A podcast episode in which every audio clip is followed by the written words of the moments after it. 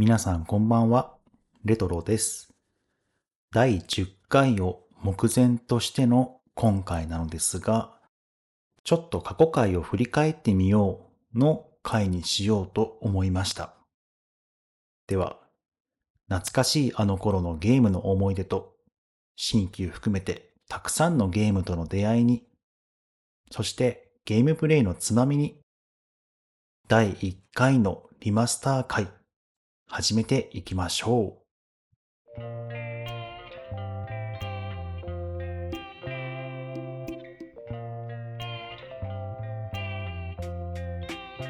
この番組ゲームのつまみの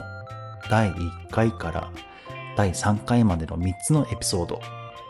実は各配信サイトに今現在ないんです。というのも、マイクを新調した第4回の配信を機に、えー再スタートの気持ちも込めて、その過去の3エピソードを一旦伏せようと思いました。その3つの回の音源は、えーもちろん手元に残っています。で、なぜ配信サイトに上げてないかと言いますと、まあ、単純にクオリティがとてもじゃないけど低くて、マイクの性能も悪くて、聞き苦しさがあるから、そんな理由でした。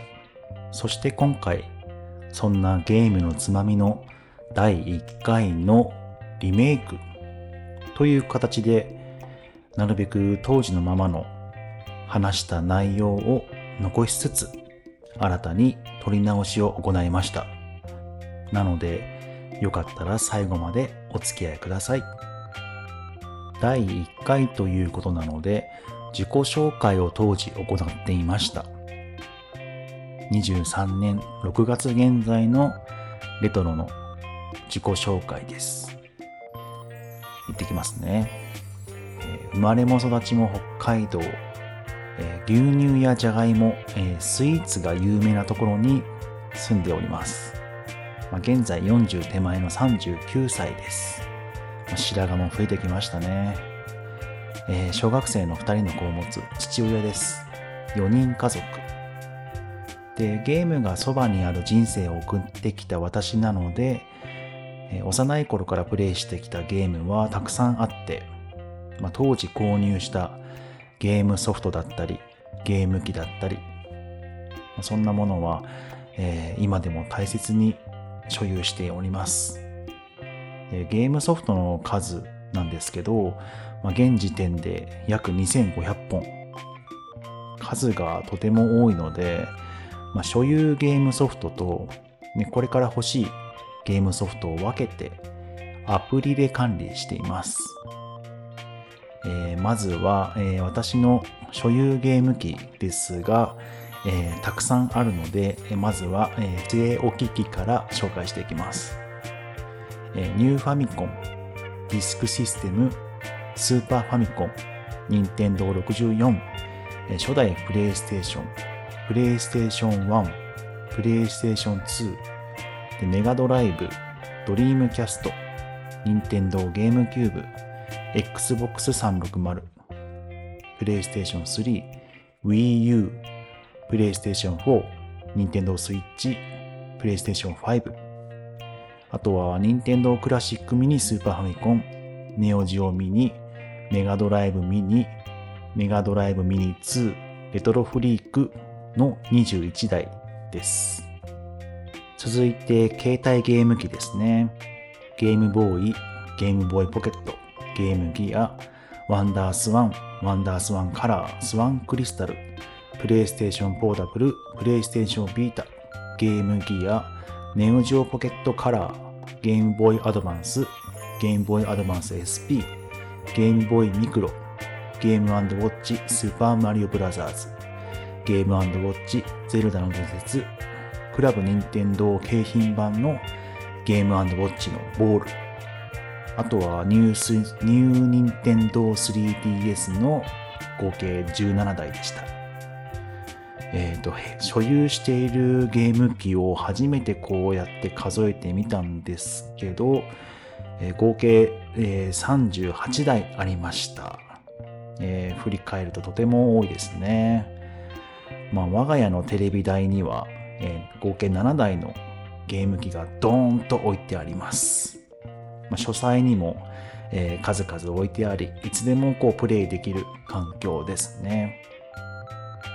で、一番最近購入したのが、えー、プレイステーションポータブルなんです。で、前持っていた、えー、PSP が UMD ディスクの読み込みが悪くなってしまって、まあ、買い替えを行いました。まあ、その PSP で最近プレイしているゲームなんですけど、えー、みんなのスッキリというゲームですね。えー、皆さん、えー、ご存知ですか？このゲーム。えー、簡単に言えば、まあ、ストレス発散に特化したゲームで、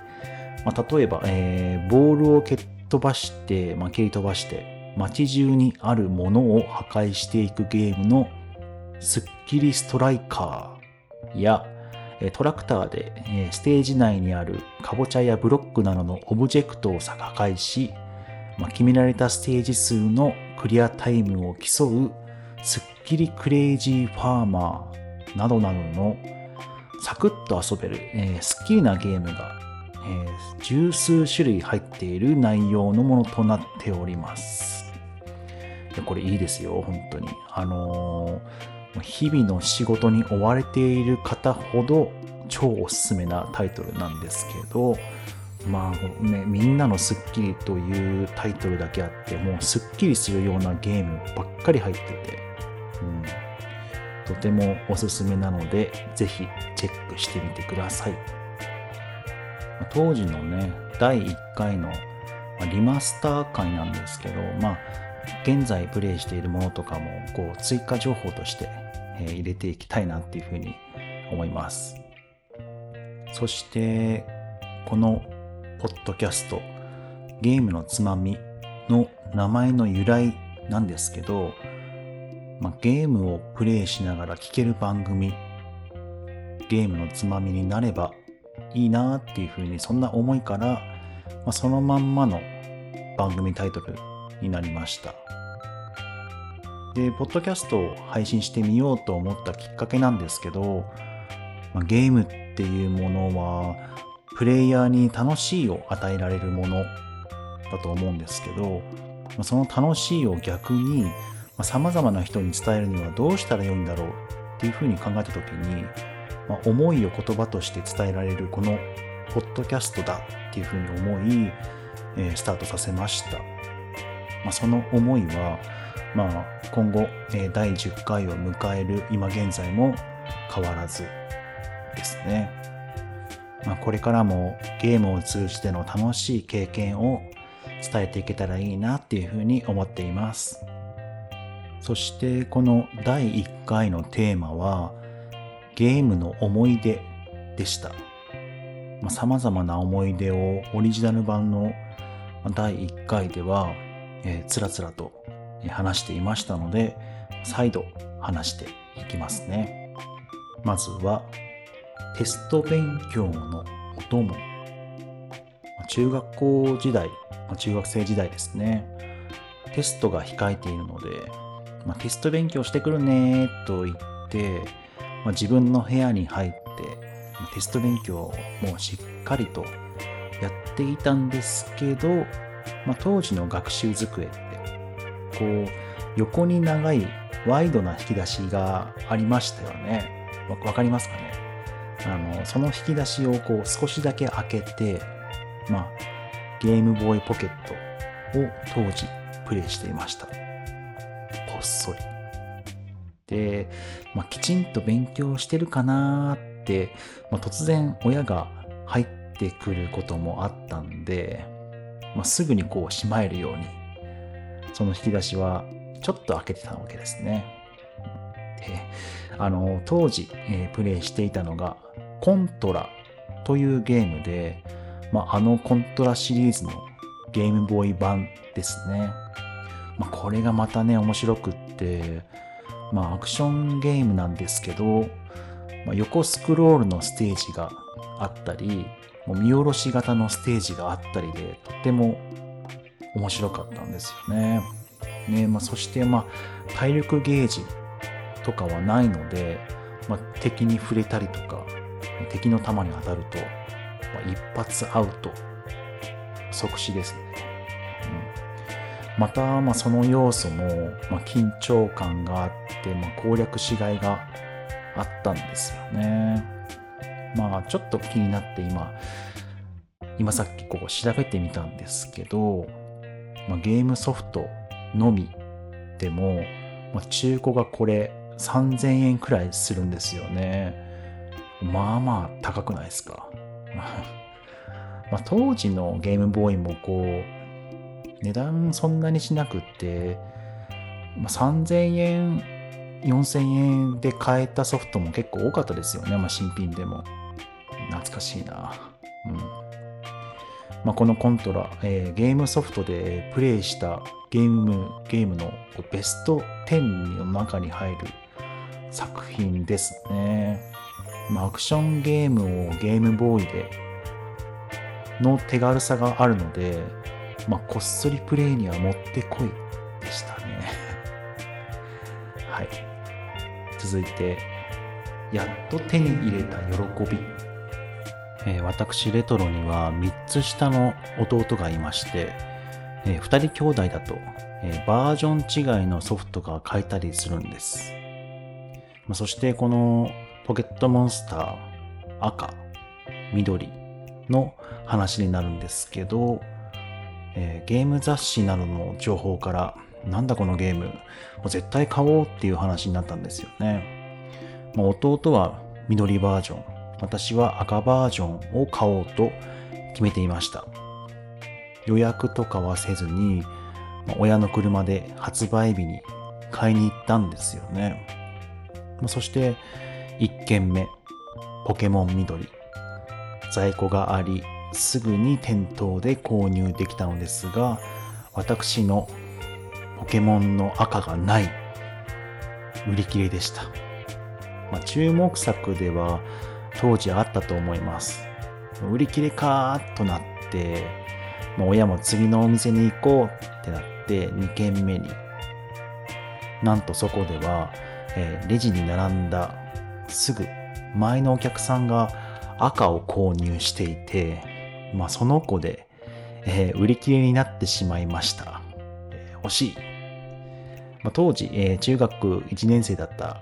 自分は、まあ、売り切れを連続で経験して、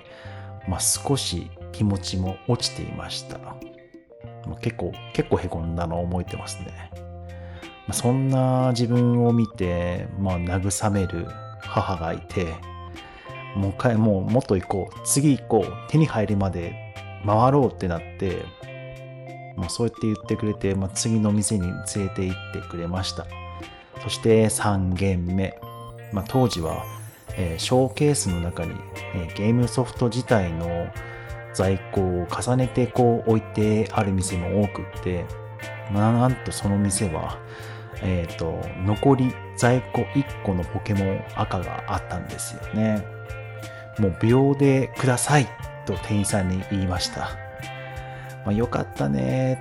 って、もう母と弟とすごく喜んだ思い出がありますね。まあ、これも、ま、悔しいから結構ね、喜びにつながったもとてもいい思い出ですね。まあ、ないない、あったって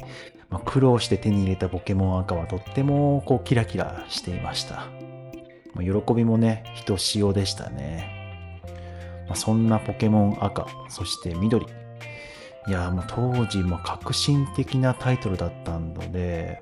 まあ、兄弟間、そして学校の友達の間でも、もうすごく流行っていましたね。まあ、通信ケーブルを本体に差し込んで、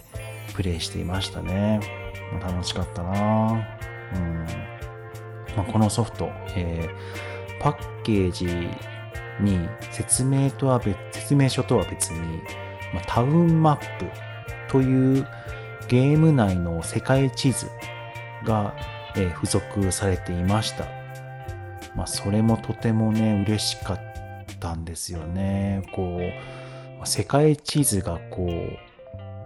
ゲームソフトのパッケージの中にこう入っているっていうだけでちょっとね、テンション上がりましたよね。うん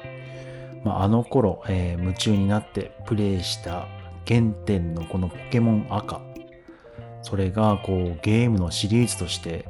現在も続いていることがすごくね、あのー、まあ、感慨深いっていうか、嬉しいですよね。こう、ポケモンシリーズ、え、ってたくさんあるけど、私の原点がこのポケモン赤でしたね。そして続いての思い出。対策 RPG の発売日。これは今となっては時効の話なのかな。えー、当時は高校生でした。まあ多感な時期ですよね。で、お腹が痛いという理由でその日は休んだんですよね、学校を。でも、その休んだ本当の理由は別にあって、本当は腹痛じゃなかったんですよね。うんまあ、学校を休んだ、えー、本当の理由、それは、ファイナルファンタジー10の発売日だったんです。えー、自宅から、えー、歩いて3分の場所に、えセブンイレブンがあって、で当時ってあのコンビニでゲームソフトが購入できたんですよね。レジキューブと聞けばわかる方も多いはず。で、予約はもともとしていた FF10。あとはそのセブンイレブンで、購入するだけの状態でした。腹痛が収まった隙を狙って買ってきて、で、親にこうね、じゃあ自分の部屋で横になってるねって言って横になりながらがっつりプレイしていましたね。いや悪いなあ自分。お母さん、あの時はずる休みしてごめんなさい。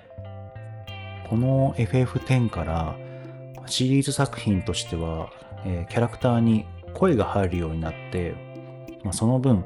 えー、感情移入もとてもしやすくって物語にどっぷりとハマりましたね。うん。プレステ2で発売された初めてのファイナルファンタジー。オープニングムービーのこうね、スフィアボールのシーン。水の表現を見て、うわ、すごーって、やっぱ FF すごいわーって思いましたね。うんこうネタバレはしないんですけど、このファイナルファンタジー10だからこそ絶対にネタバレはしたくないって感じますね。このゲームを大好きだからこそです。でも感動的なストーリー、メッセージ性の強い内容で親子の絆を感じ仲間の大切さを感じ当時の私に与えられたものはとても大きな作品の一つです。現在はリマスター版が各プラットフォームで発売されていますが、このリマスター化が、えー、リマスター版化がされる理由も本当にね、よくわかります。だっていいもん。うん、この作品は私の中で、えーと後世に伝えたいゲームの一つですね。ちょっと大げさかもしれないけど。で、私で言うなら、我が子供たちに、中学生くらいかな、まあ、ある程度 RPG の良さがわかる年代になってから、ぜひやってもらいたいなって思っています。えー、まだ未プレイの方はもったいないなって思います。まあ、感動のファイナルファンタジー、感動の FF をぜひ味わってみてください。情報を知るすべ。私の学生時代は、ま、インターネットがこれからの時代で、ゲームの情報を知るすべっていうのは、ま、現在と比べると少なかったんですよね。なので、ゲーム雑誌だったりとか、ゲームの CM だったりとか、あとはゲームショップの店頭で知ったり、情報が少なかったからこそワクワク感もとっても強くってまあ嘘の情報や噂もその分多かったんですけどね、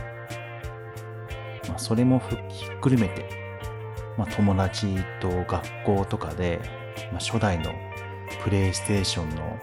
ドラゴンクエスト7とか高校生の時だったんですけどえどこまで進んだ？この石板この町の壺から出てきたぞ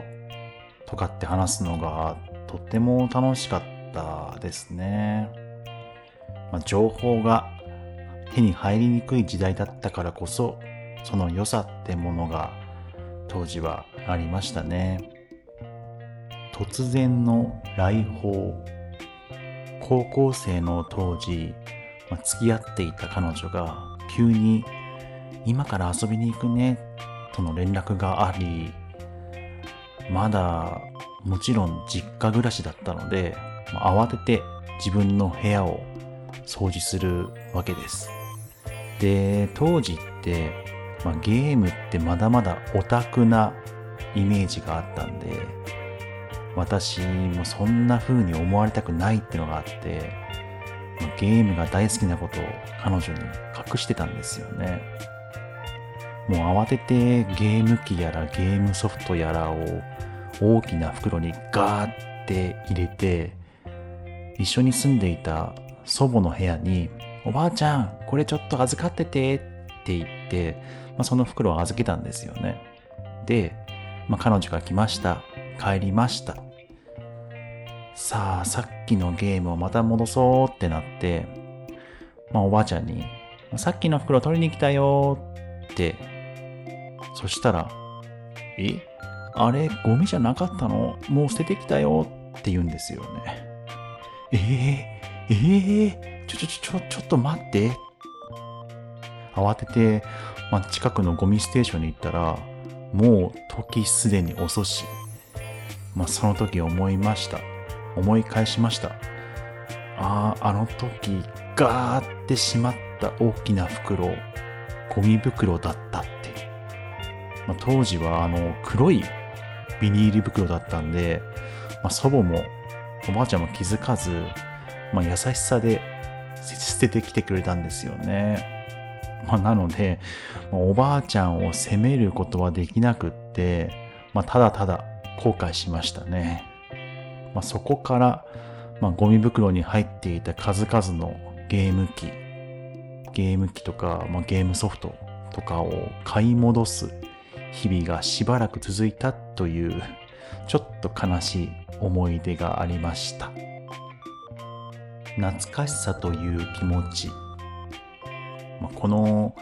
懐かしいという気持ちや思いって皆さん考えたことありますか？私はこの懐かしいという気持ちの大きさを感じたのが社会人になってからなんですよね。で社会人 1, 1年目って辛いことがたくさんあるじゃないですか。で、この辛さを半減する方法って何だろうって思った時に、私はま楽しいことをやろうっ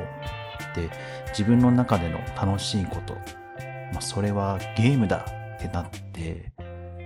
で、ゲームをやる中で幼い頃にやっていたゲームをやりたい気持ちも大きくなって、そして懐かしいゲームをプレイしていて、まあ、すごく心地よい気持ちになってたんですよね。懐かしいイコール心地よい、心地よいイコール喜びにいつの間にかつながってて、この懐かしいっていう気持ちや経験って、まあ、ストレス発散になるんだ。辛い気持ちを忘れるエッセンスになるんだって気づいたんですよね。それから、まあ、いろんな意味で懐かしさに浸りたいからレトロゲームを集めるにつながって、まあ、あの頃のゲームを集めるきっかけになったという話です。引っ越し準備から学んだこと。人生の一大イベント、マイホームを建てるときに、まあ、引っ越しの準備は必然で、で、まあ、その準備をしているときに、ゲームソフトを整理するわけですよね。まあ、そしたら、えー、被っている、ダブっている、複数あるゲームソフトがたくさんあったんですよね。例えば、あの、ゲームボーイのスーパーマリオランドは4本あったんですよね。スーパーマリオランド持ちでしたね。もうこれはまずいぞって、この失敗は今後できないぞってなって、まあ、そこから、えー、持っているゲームソフトはしっかりと管理をしようとなり、まあ、所有ゲームソフトとこれから欲しいゲームソフトを機種ごとに分けてアプリで管理するようになりました。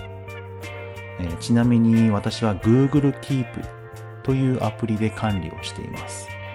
まあ、パソコンとスマホアプリと両方で、えーと、共有できるので便利ですよ。物悲しいエンディング。私の家に初めてやってきたゲーム機というのがスーパーファミコンでした。そして親が購入してくれた2本目のゲームソフト。それはグラディウス3でした。私の初めてのシューティングゲームだったんですけど、難易度もちょうどよくって、小学生だった自分もクリアできる内容でした。ここからは少しネタバレになりますのでご注意ください。もし聞きたくないよっていう方は時間を28分まで飛ばしてください。そのスーパーファミコンのグラディウス3、ラスボスが見てられないような見た目をしていて、当時の私は衝撃的でした。そのラスボス、まあ、こちらからやっつけるというか、自ら散っていく、散っていってしまうような最後なんですよね。まあ、それがものすごく寂しいというか、物悲しいというか、今までステージの最後の倒してきたボスたちと一線を画すプレイヤーキャラへの攻撃もものすごく単調で、まあ、簡単に避けられるもので、で、最後は自ら消えていく。まあ、そんな姿を見て、うわ、悲しい最後だななんか、そして、エンディング、スタッフロール。当時とても衝撃的だったんですよね。幼い私はゲームってまあ、ハッピーエンドが当たり前みたいなものがあったんですけどそうじゃないものもあるんだって気づかさせてくれた作品でもありますね。はい。と、いろいろなゲームの思い出を話していた第1回の内容でした。まあ、ゲームへの思い出は、まあ、様々な経験から今現在に続いているわけですけど、まあ、どれもこれも鮮明に覚えていましたね。まあ、しっかりと覚えているってことは、まあ、良い思い出も苦い思い出もゲームが大好きだからなのかなって思います。まあ、今やっているゲームも将来は思い出になるかもしれませんからね。自ら操作できるゲームだからこそそこでできる経験や体験を、ま、これからも大切にしていきたいなとこのゲームの思い出というテーマから感じることができました。楽しかったことってたくさんの人に伝えていきたいですよね、まあ、楽しいからこそ進めていきたいですよね。私は我が子にそしてこのゲームのつまみを通して聞いてくださっているリスナーさんにもこれからもゲームの楽しさを伝えていきたいなと改めて思いました。この番組ゲームのつまみではお便りを募集しています。ゲームの感想、エピソード、そして今回のテーマのようなゲームの思い出等何でも結構なので番組の概要欄からお待ちしております。大切に読まさせていただきます。えー、第1回のゲームのつまみリマスターはここでおしまいとなります。えー、今後第2回と第3回のリマスターも機会を見て行っていきたいと思っています。そして次回なのですけど、節目の第10回は、週刊ゲーム斜め読みさんとのコラボ会、ゲーナナさんのシュナイダーさんとおやすみさんをお呼びしてのゲスト会となっております。テーマは僕、私のゲーム遍歴となっていますので、リスナーさんの皆さんのゲーム遍歴についてやゲストのお二方、そして私レトロのゲーム遍歴についてもがっつり話をしていきたいと思っています。あと新企画も用意しておりますので、また次回配信が6月19日月曜日となっておりますので、その時にお会いしましょう。ここまでのお相手はレトロでした。それでは皆さん、良いゲームライフを。さようなら。